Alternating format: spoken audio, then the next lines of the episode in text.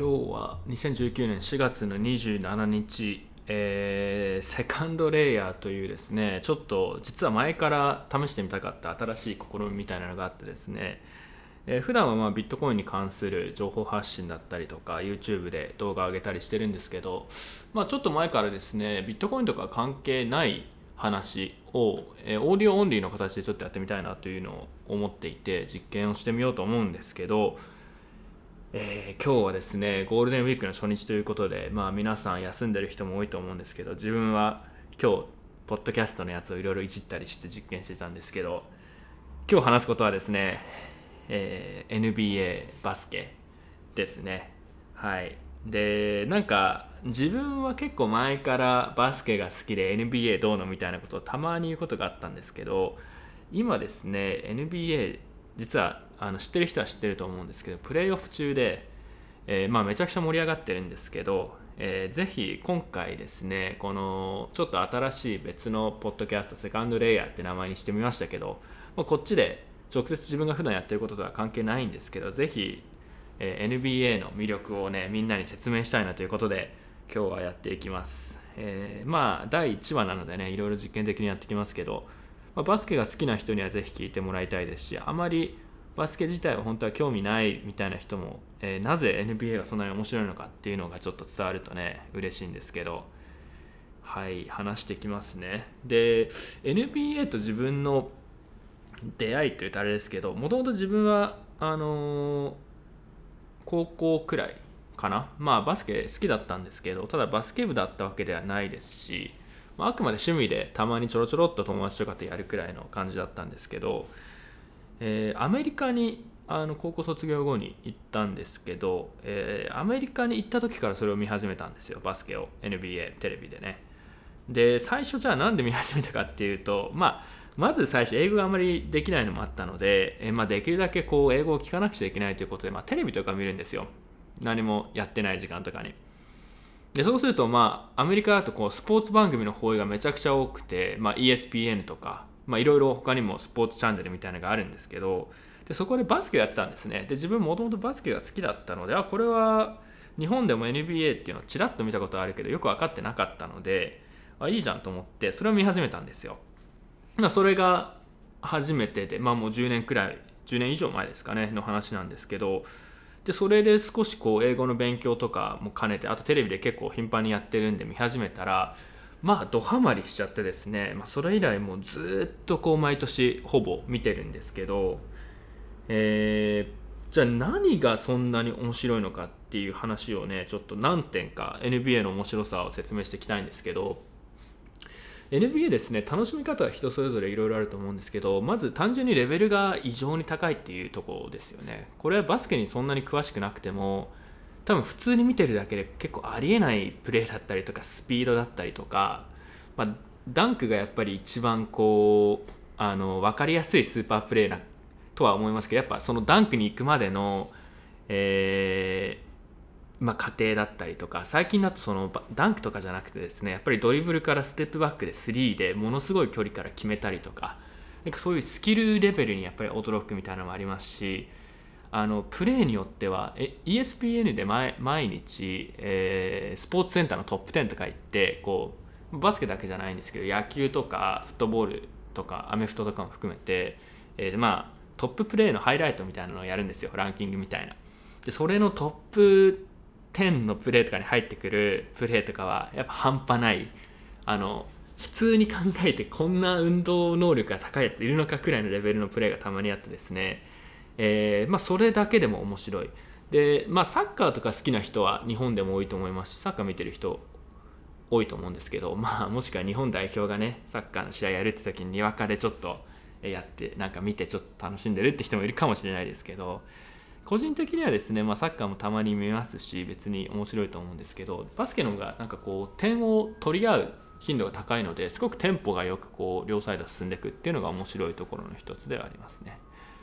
えー、でもう一個、えー、アメリカという国と NBA っていうなんかこうアメリカってそのみんなスポーツがすごい好きな人が多いのですごくこう文化に溶け込んでるところがあるんですよ。みんなバスケの話しますしえー、例えば全然知らない人と初めて会った時に、えー、スポーツの話とかになるのが結構多いんですよねなんかこの前のあの試合見たとかさなんか応援してるチームあるみたいなのが結構あってですねなんかそういうのもあって、えー、アメリカという国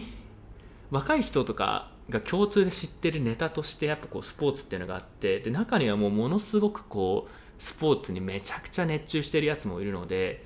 えー、まあ文化に溶け込んでるっていうのがすごい面白いところの一つですね、まあ、これは自分がたまたまアメリカにしばらく住んでたのもあって、えー、まあ友達とかと例えばバスケの試合見に行ったりとか一緒にバスケ行ったりとか、えー、なんか一緒にそのテレビでバスケの試合を見たりとかあとはまあスポーツバーみたいなのが結構たくさんあるのででそこに一緒に行って、えー、まあ、ライブで試合を見ながらなんかちょっと、ね、ご飯食べたりとか話したりとか、まあ、そういうのが結構楽しいんですよ。で他にもですね、まあ、なんかエコシステムがやっぱりかなりこうすごく強いのがあって、えー、スポーツ専門チャンネル ESPN が一番有名ですけどそういうのがあったりとかあとはまあ YouTube とかでも、まあ、今自分このバスケに NBA に関してポッドキャストみたいにやってますけど毎試合それをライブ実況するやつがいたりとか毎試合そのこれはここれこれこういう理由でこのチームがこれで勝ったとかあとあとは試合の予想をしたりとかアナリストみたいなのがたくさんいたりとかですね、えー、まあめちゃくちゃこう関わっている人が多かったり、まあ、熱中している人が多いんですね。でこれはアメリカ人全体のこうスポーツへの関心の高さっていうのは自分がアメリカの文化みたいなところで驚いたことの一つなんですけど日本とやっぱりこれは比べ物にならないなと思いました。日本だと逆に盛り上がってるスポーツって、まあ、野球ですね。自分野球正直そんなにあんまりえー、分からないんですけど野球はこう確かにそういうすごいプロ野球もシーズン中は毎日のように見てる人もいますし、まあ、そういう盛り上がりはありますけどアメリカではあれよりなんかこうさらに規模が大きくなって見てる人も多いし、えー、かつアメリカだと野球バスケアメフトであとはちょっと落ちますけど、まあ、アイスホッケーとか結構人気なんですね。であとは最近はサッカーも人気になってきてるんですけど、まあ、この5つが多分最も盛り上がってるもので、まあ、これプラスねナナスカーとかとか言って、まあ、レーシングとかも結構ね実は、えー、自分はあんまり詳しくないんですけど盛り上がってるんですけどまあまあまあそのスポーツのこう熱がすごいっていうのはまあ驚きましたね。もう一個、え、NBA がすごい面白いところの一つででこれはなんか今までは、え、プレーがすごいとかもしくはこう熱中してる人が多いって話だったんですけど、えー、アメリカのスポーツアナリティクスみたいなのがすごいこう進んでいて、まあ、統計とか要はデータバスケみたいな話なんですけど、えー、まあ野球だとそういうのが最近結構日本でも進んでるのかなっという認識なんですけど単純にそのこの選手は、えー、何点取ったとかシュート成功率が何パーセントだとか何リバウンドとか、まあ、そのレベルの統計とかでは全くなくて、えー、 advanced metrics とか言って advanced stats とか言って、えー、この人が、えー、コートに立ってる間にどれくらいのこう勝利にどれくらい貢献してるかどれくらいの効率なのかとかっていうのがかなり分かるんですね。例えばだからこのこの人とこの人とこの人が同時に、えー、プレーしてる時は、えー、チームの効率がすごい下がるとか。だからそうするとじゃあこの組み合わせはダメだから、えー、この選手とこの選手は合わないからじゃあこの選手はもうトレードしちゃおうとかそういう判断とかもそうですし、え、もしくはその毎試合毎試合あの、え、スカウティングレポートとかっていうんですかね、まあ、要は分析がすごいんですよ。もちろんそのその他のチームのライバルチームの試合の、記録は取ってるのでそれをこう NBA の選手でみんなで見てあこいつはえー、こういうプレーが好きだっていうのを統計とかからも見てじゃあこういうふうにやってきたら、えー、こいつはこうする確率がこれくらいでじゃあそれに対してこうしようとか。なんかその戦術とかも含めてものすごくこのねデータバスケみたいなのが進んでるんですね。でこれはね、えー、こういうの好きな人にとってはものすごい面白いと思いますし英語だったらかなりそれに関するサイトだったりとかデータ取ってこれるものがたくさんあるので、まあ、これを利用して実際にこうえーまあ、プロのアナリスト、まあ、要はバスケの、ま、専門家みたいな感じですよね。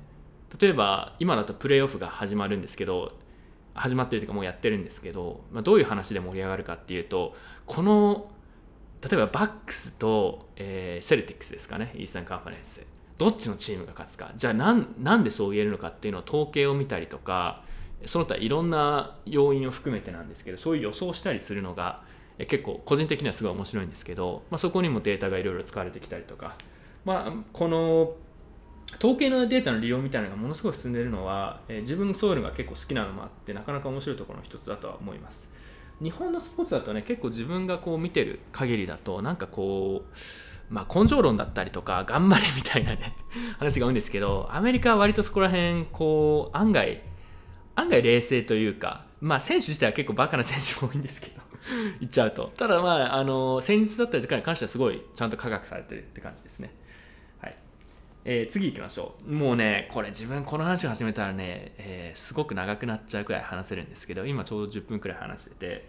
えー、次はですねなぜ NBA そんなに面白いのかおすすめなのかっていうんですけど、え、結構やっぱ感動するようなドラマがあったりするのが面白いんですね。で自分がこう今までバスケを見てきた中で、まあ、NBA ちゃんと見ているのって多分112年とかだと思うんです。よあもっとか。123年ですかね。なんですけど、えー、2011年だったと思うんですけどダラス・マーベリックスっていうチームとダラスのチームとマイアミヒートっていうところが決勝で当たってでそこのシリーズがもうめちゃくちゃすごかったんですよね。まあ、これ知ってる人だったら見たことある人だったらもうこれあああれすごかったよねって思うと思うんですけど、まあ、簡単に言うとダラスっていうチームダラス側のチームが結構こう完全な、えー、まあ弱いチームだったわけですよ。みんなそっちが勝つとは思ってなかったしそもそもそっちのチームが決勝まで行くと誰も思ってなかったんですよ。毎ラウンド毎ラウンドだから毎試合毎試合そのダラスは負ける負けるって言われて結局どんどん勝って勝って勝って決勝まで行ってで最後、まあ、決勝まで来たけどまあまあ勝てないよねとで当時そのヒートにいたのは、えーまあ、今も現役なんですけどレブロン・ジェームスって、まあ、めちゃくちゃすごい選手で、えー、プラス全盛期のものすごいスーパースターレベルの選手が他に2人いて、まあ、これはもうダラス勝てないでしょみたいな話だったんですけどダラスにはですねヨーロッパの、まあ、ドイツ人の、えー、ノビツキっていう選手がいるんですけど、えー、そいつがめちゃくちゃやっぱすごくて他のプレイヤーは、えー、少なくともヒートのレベルの選手はほとんどいなかったんですね誰も。ただ結局どうなったかっていうとそのノビツキっていうこうスター選手を中心にベンチだったりとか周りのサブ選手がめちゃくちゃこう機能して頑張ってチームとして、えー、すごいいいプレーをして結局勝っちゃったんですよマーベリックスが。であれは自分ちょっとさすがに感動しましたねまさか本当に勝つとは思わなかったですし、えー、しかもまあヒートってそのその年あのトレードとかを通してこう強い選手をめちゃくちゃ引っ張ってきてちょっと調子に乗ってたんですよ要はその調子に乗ってたヒートを、えー、勝てない勝てないって言われた中でこうもうほぼ1人で、えー、倒しちゃったみたいな伸びつきみたいなのやっぱすごかったですしチーム力とかもそうですしあとジェイソン・キッドっていう自分が結構好きな選手がいるんですけど、まあ、彼とかももう当時ベテランだったんですけどその中でものすごい活躍したりしてまああれはすごかったと。まあそういう感じでねまあちょっとねこれ熱く話しちゃったんですけどこれ分かんない人も多いと思うんですけどえ要はこう予想外の、えー、まあ展開があったりするのがすごい面白くてですねえつい最近えもう本当23日前だと思うんですけどこれもすごかったのがねブレイザーズっていうチームのデミエン・リラードっていう選手がいるんですよ。まあ日本語の日本語のカタカナ読みの発音はともかくして、まあ、リラードっていう選手がいるんですよ。で彼は、えー、もともとこうめちゃくちゃこうクラッチっていうんですけどもともとその試合の終盤の、えー、勝負強さが有名な選手でで彼が、え、めちゃくちゃもうもうこれ後で動画のリンクをこう一応ねあのポッドキャストのところに貼っとくのでぜひ見てほしいんですけどスリーポイントからもうさらにもっと離れたところからステップバックでえー、最後同点の状態で残りなんか3秒とかでちょっとドリブルドリブルしてステップバックしてものすごい距離から放ったシュートがバサッて最後入れてそれがバザービーターでもシリーズを勝つみたいな展開があってあれはああいうのがたまに起きるのがやっぱ半端ないんですよね。もうなんかあんなシュート普通に考えたらもう最悪なシュートなレベルであんな遠くから打つやつは本当はいないですしただまあ彼だったらそれを入れちゃうっていうスター性もそうだしそれでもうシリーズをこう終わらせてもうサンダー、まあ、相手チームはもう負けみたいなのが決まるっていうもう劇的な勝ち方。あれはだからちょっと自分もちょっと感動しちゃいましたね。鳥肌ものみたいな。でそういうプレーがたまにあるんですよ。でなんかそういうのを見てたりするとあとその試合後のインタビューとかを聞いたりすると、まあ、ものすごいこう結構インスピレーションになるんですよね、まあ、例えばリラーズとかだったらあのまあ、選手によってこういうコメントは違うんですけど彼なかなかかっこいいのでいやまあいや俺はもう分かってたよと、まあ、それに自信があったしそれに対してま練習もしてたし、えー、自分がそういう風になるということに疑いはなかったみたいなことを言うんですよ。なんかそういうこう一流アスリートのなんかそういう精神性とかも結構面白いですしなかなかねいいんですよねそういうのがでオリンピックとかもよくその感動のドラマがありましたっていうんですけどあれまあ4年に1回なんですけど、まあ、NBA とかああいうのが結構毎年いくつかそういう展開があってめちゃくちゃ面白いなとインスピレーションになることがあるっていうのがおすすめポイントの一つですね。はい、で他に最後もう一個挙げるとすると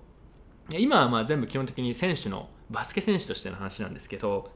もう選手の、ね、人間性とかあとはもうバスケコートの外の話でも結構面白いことがたくさんあってですね。まあ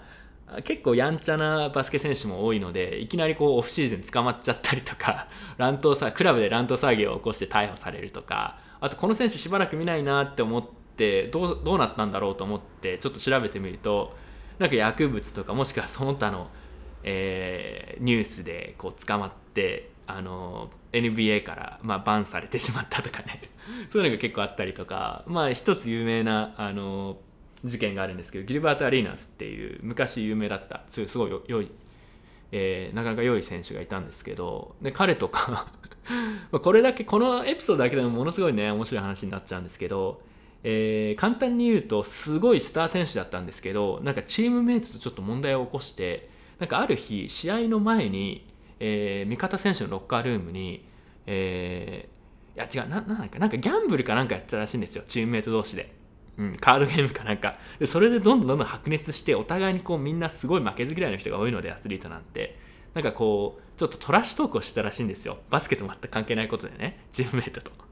でそれでちょっとそのあの話が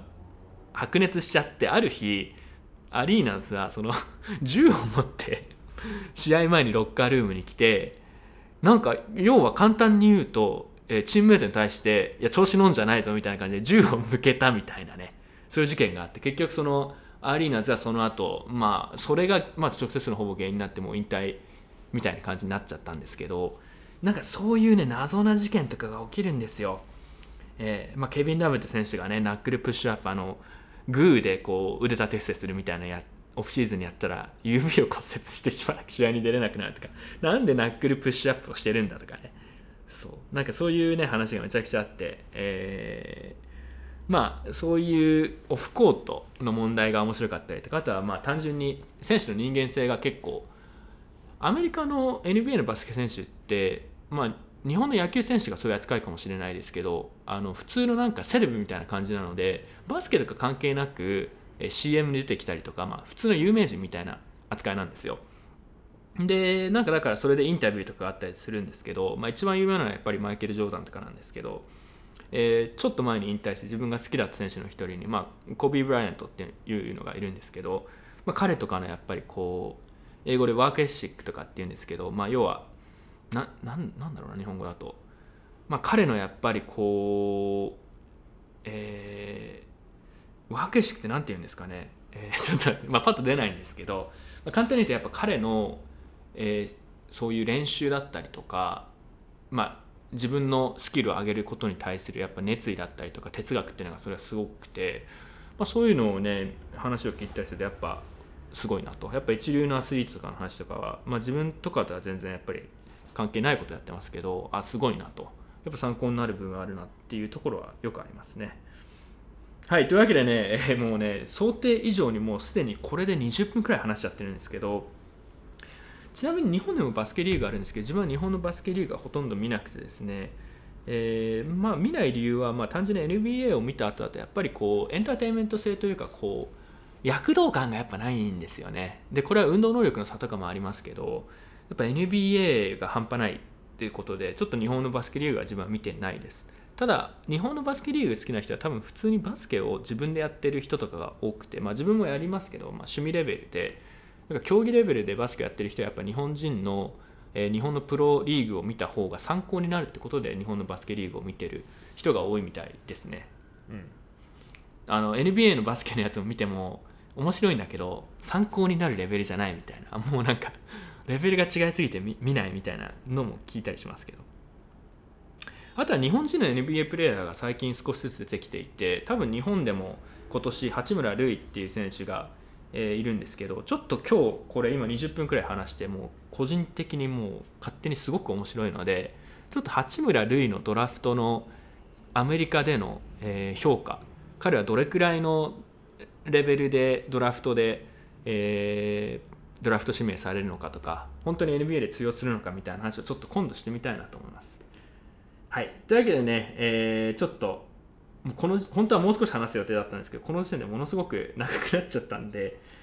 えー、ちょっと最後結論を言ってぜひね、えー、ちょっと NBA のこう魅力が分かってくれたらないいなと思いました。これ普段ね自分ビットコインとか関係のことやってこれ本当に全く関係ない話なんですけどしばらく NBA の話をしたかったので